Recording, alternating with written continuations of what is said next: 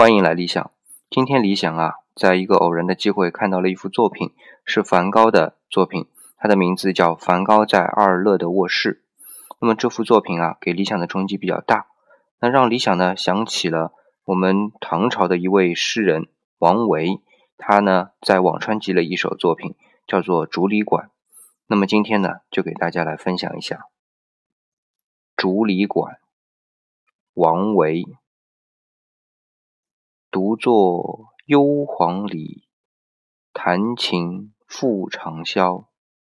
深林人不知，明月来相照。好，各位晚安。